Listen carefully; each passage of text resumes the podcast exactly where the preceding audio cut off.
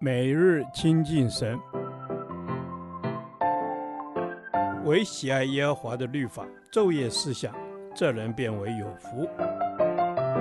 但愿今天你能够从神的话语里面亲近他，得着亮光。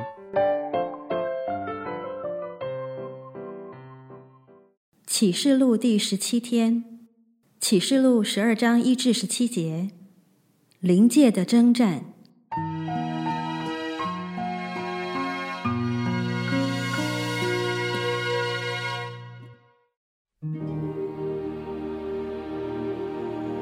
天上现出大异象来，有一个妇人身披日头，脚踏月亮，头戴十二星的冠冕。她怀了孕，在生产的艰难中疼痛呼叫。天上又现出异象来，有一条大红龙，七头十角，七头上戴着七个冠冕。它的尾巴拖拉着天上星辰的三分之一，摔在地上。龙就站在那将要生产的妇人面前，等她生产之后，要吞吃她的孩子。妇人生了一个男孩子，是将来要用铁杖辖管万国的。他的孩子被提到神宝座那里去了。妇人就逃到旷野，在那里有神给他预备的地方，使他被养活一千二百六十天。在天上就有了征战。米迦勒同他的使者与龙争战，龙也同他的使者去争战，并没有得胜。天上再没有他们的地方。大龙就是那古蛇，名叫魔鬼，又叫撒旦，是迷惑普天下的。他被摔在地上，他的使者也一同被摔下去。我听见在天上有大声音说。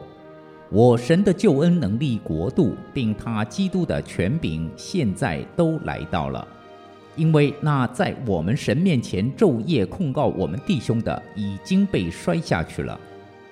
弟兄胜过他，是因羔羊的血和自己所见证的道。他们虽至于死，也不爱惜性命。所以诸天和住在其中的，你们都快乐吧。只是地与海有祸了。因为魔鬼知道自己的时候不多，就气愤愤地下到你们那里去了。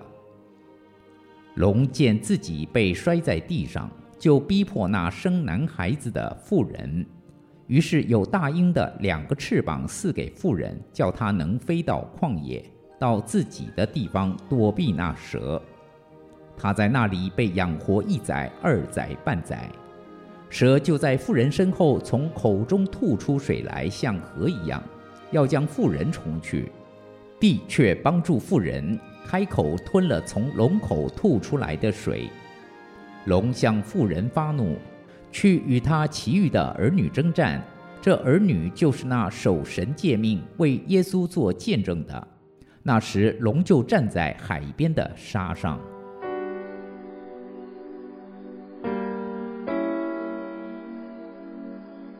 在七号与七晚之间，约翰又记下了他所看见真真实实灵界的大争战。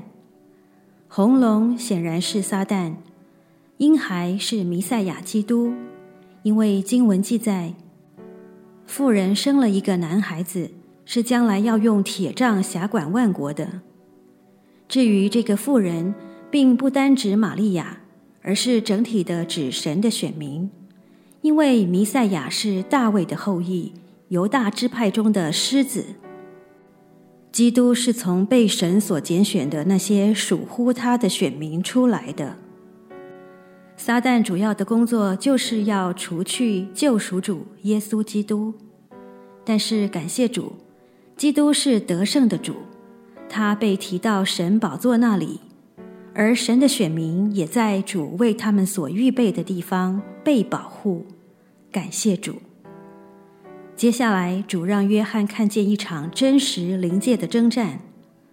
灵界的事常是我们不了解的，但从旧约到新约，神一次次将这样真实的征战透过异象启示给他的众仆人，并且记载下来。这便是要提醒我们面对这灵界的征战。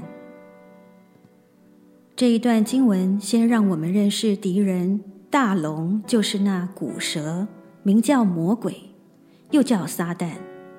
他的诡计就是迷惑普天下的，和在我们神面前昼夜控告我们弟兄的，并且神预先让我们知道这一场灵界征战的结局是，他被摔在地上，他的使者也一同被摔下去。他注定是失败的，感谢主。此外，这一段经文也启示我们属灵征战得胜的关键：弟兄胜过他，是因羔羊的血和自己所见证的道。主的宝血有功效，真理的道是属灵的宝剑，带我们胜过撒旦的攻击。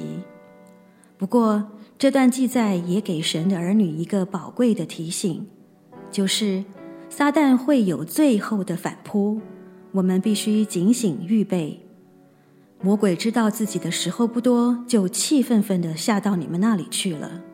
龙见自己被摔在地上，就逼迫，并且撒旦虽有逼迫，主对他的百姓却有足够的恩典，使他能飞，能躲避，被保护，被帮助。感谢主。这是神丰富的恩典，更是我们荣耀的盼望。主啊，让我能够天天活在你的保护和恩典之中。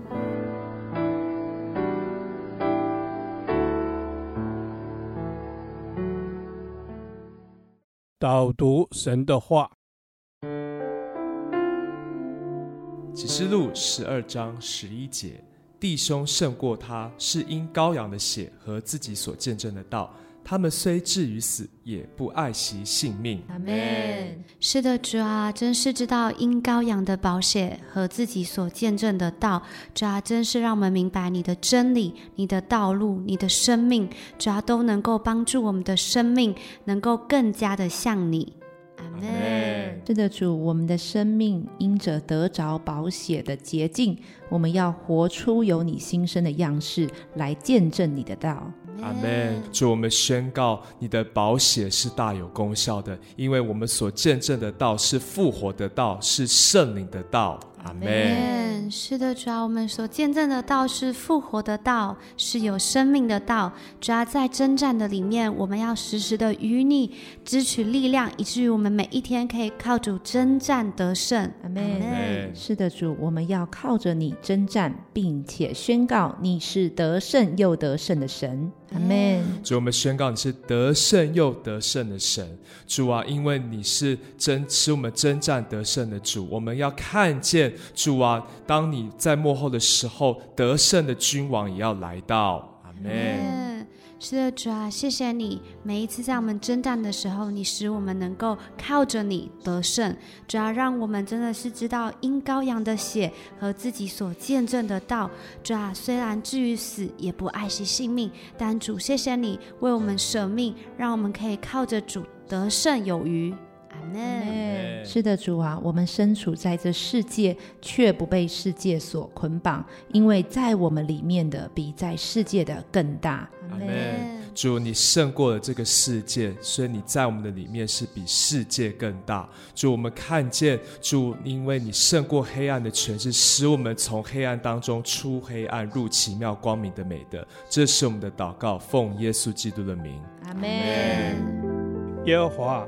你的话安定在天，直到永远。愿神祝福我们。